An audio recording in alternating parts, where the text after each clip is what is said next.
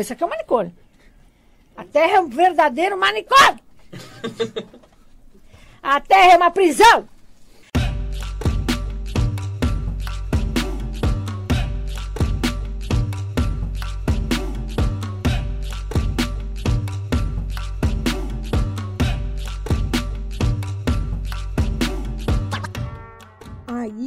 A raiva é uma das emoções mais intensas e frequentes sentidas cotidianamente. Para muitos psicólogos e neurocientistas atuais, a raiva é considerada uma emoção básica que pode ser definida, em termos gerais, como uma pretensão de causar dano e hostilizar alguém. Outros nomes utilizados como sinônimo desse comportamento e sentimento são fúria, cólera, ódio, rancor e que tema é melhor para para exemplificar a ira do que o próprio retrato da guerra.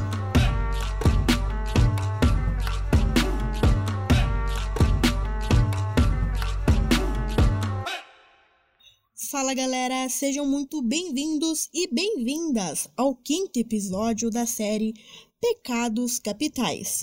Eu sou Larissa Mercury e hoje nós exploraremos uma das obras mais famosas do mundo, a Guernica.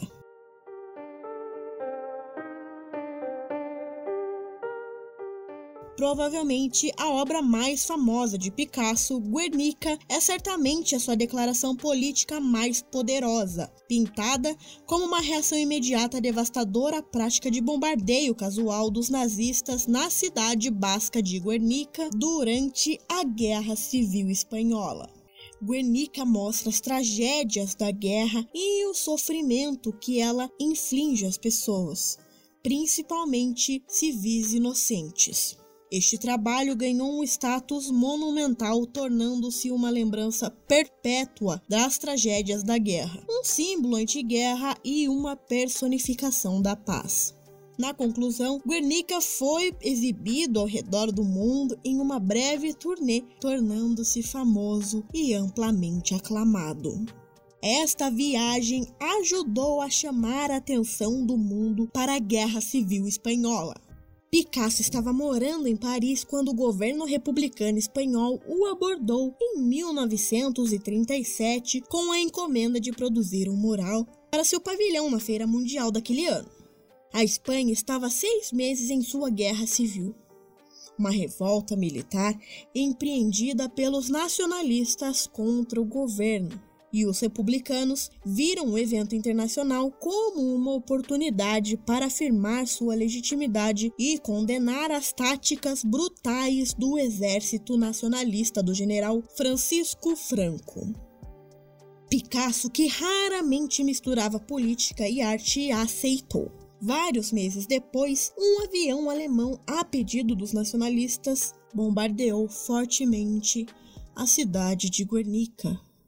Guernica é uma cidade da província da Biscaia, no País Basco, e durante a Guerra Civil Espanhola foi considerado o bastião setentrional do movimento de resistência republicano e também o epicentro de cultura basca, aumentando assim a sua importância como alvo.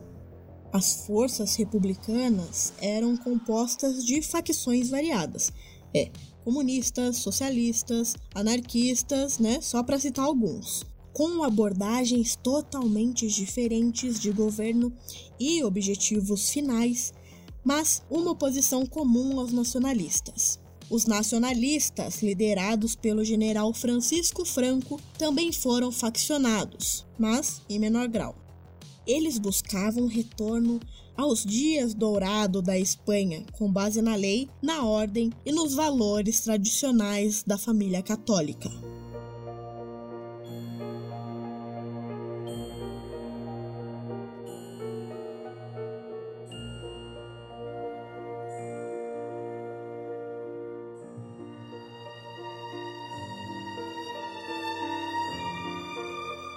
Por volta das 16h30 de segunda-feira, 26 de abril de 1937. Aviões de guerra da Legião Condor alemã, comandada pelo coronel Wolfram von Richthofen, bombardearam Guernica por cerca de duas horas. A Alemanha, nessa época, liderada por Hitler, havia emprestado apoio material aos nacionalistas e estava usando a guerra como uma oportunidade para testar novas armas e táticas. Mais tarde, o bombardeio aéreo intenso tornou-se um passo preliminar crucial na tática Blitzkrieg. A cobertura da devastação fez com que Picasso trabalhasse na encomenda, e ele a concluiu a enorme pintura de 3 metros e meio de altura por 7,77 metros de largura em cerca de três semanas.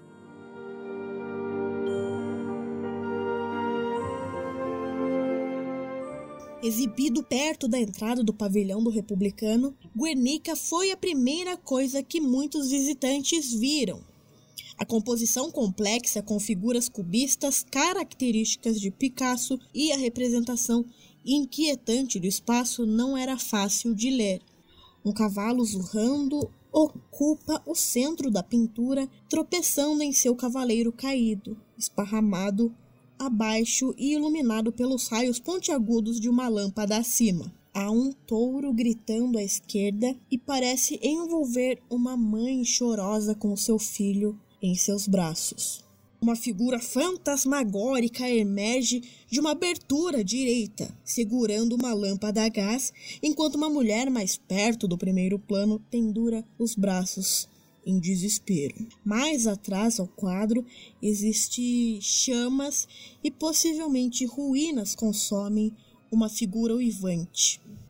O Picasso ele pouco disse sobre o significado da pintura, deixando a interpretação para os espectadores, críticos e historiadores de arte. Embora clara como uma resposta emocional à violência sem sentido da guerra, a pintura com os seus temas incompatíveis confundiu os observadores no mundo justo. A obra obteve sucesso como declaração política e tornou-se um debate entre os estudiosos.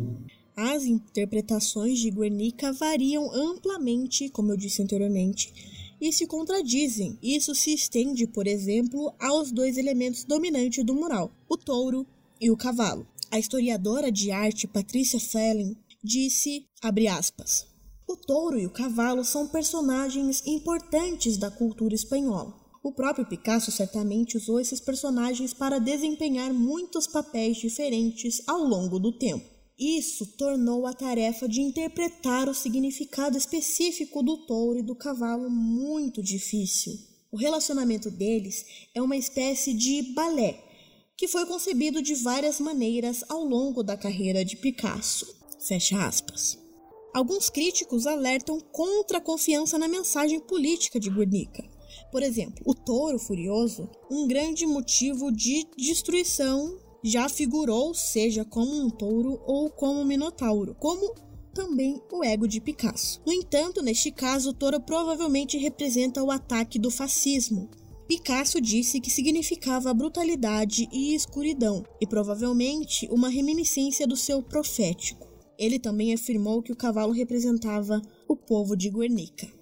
Quando a Feira Mundial terminou, a República Espanhola percorreu Guernica pela Escandinávia e Inglaterra para aumentar a conscientização e também angariar fundos para sua causa. Em 1939, no entanto, eles concederam a obra aos nacionalistas. E claro que Picasso se recusou veementemente a permitir que a pintura residisse na Espanha enquanto Franco governava, declarando que, abre aspas, a pintura será entregue ao governador da República Espanhola no dia em que a República for restaurada na Espanha. Fecha aspas. Assim, começou o longo exílio da pintura. Temendo a ocupação nazista na França, Picasso emprestou Guernica ao Museu de Arte Moderna, o MoMA, da cidade de Nova York. A obra permaneceu nos Estados Unidos e visitou, entre outros lugares, por quase 20 anos. À medida que a pintura viajava, ela ganhou fama, incitando assim um debate acalorado sobre a arte e as fontes literárias de Picasso, o processo de trabalho e os simbolismos de seus temas, entre outros tópicos.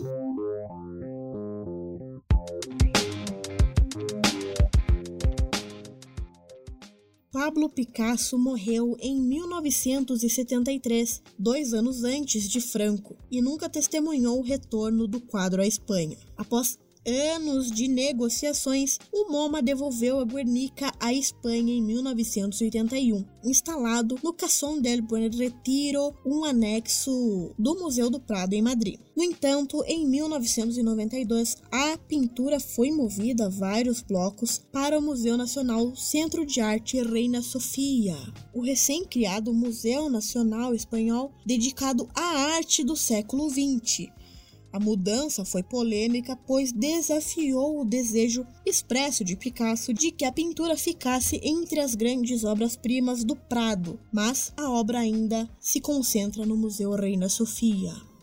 Uh, uma curiosidade é que em 74, um ativista e artista antiguerra, Tony Chafrazi, ele desfiguraria um mural com spray vermelho ele fez isso como uma forma de protesto. A obra estava em exibição no Metropolitan Museum of Art de Nova York na época. Os curadores imediatamente limparam a pintura e Chafrazi foi para a prisão acusado de malícia criminosa.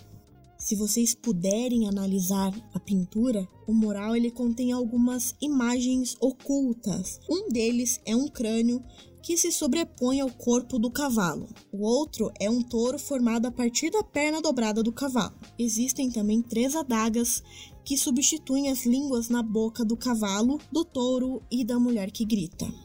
E para criar esse episódio, eu utilizei fontes do Britannica.com e também do site pablopicasso.org.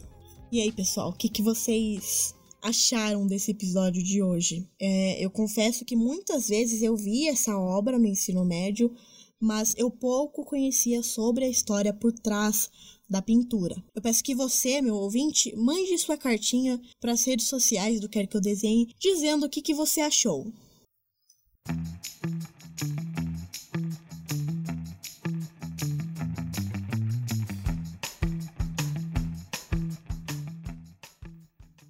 Agora ao Quer Que Eu Indique.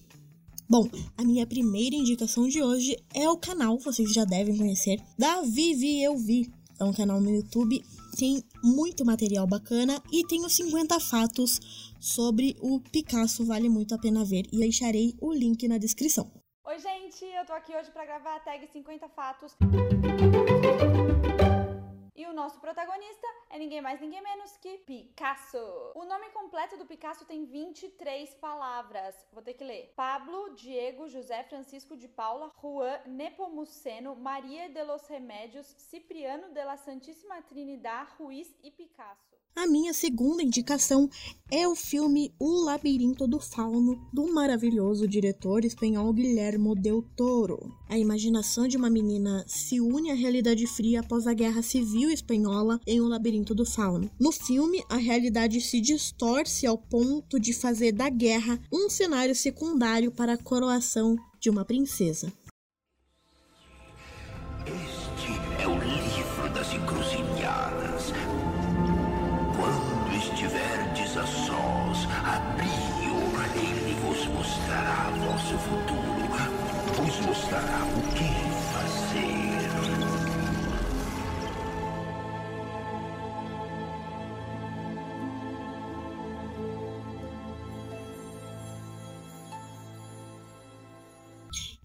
terceira e última indicação é a música Ódio da banda Luxúria.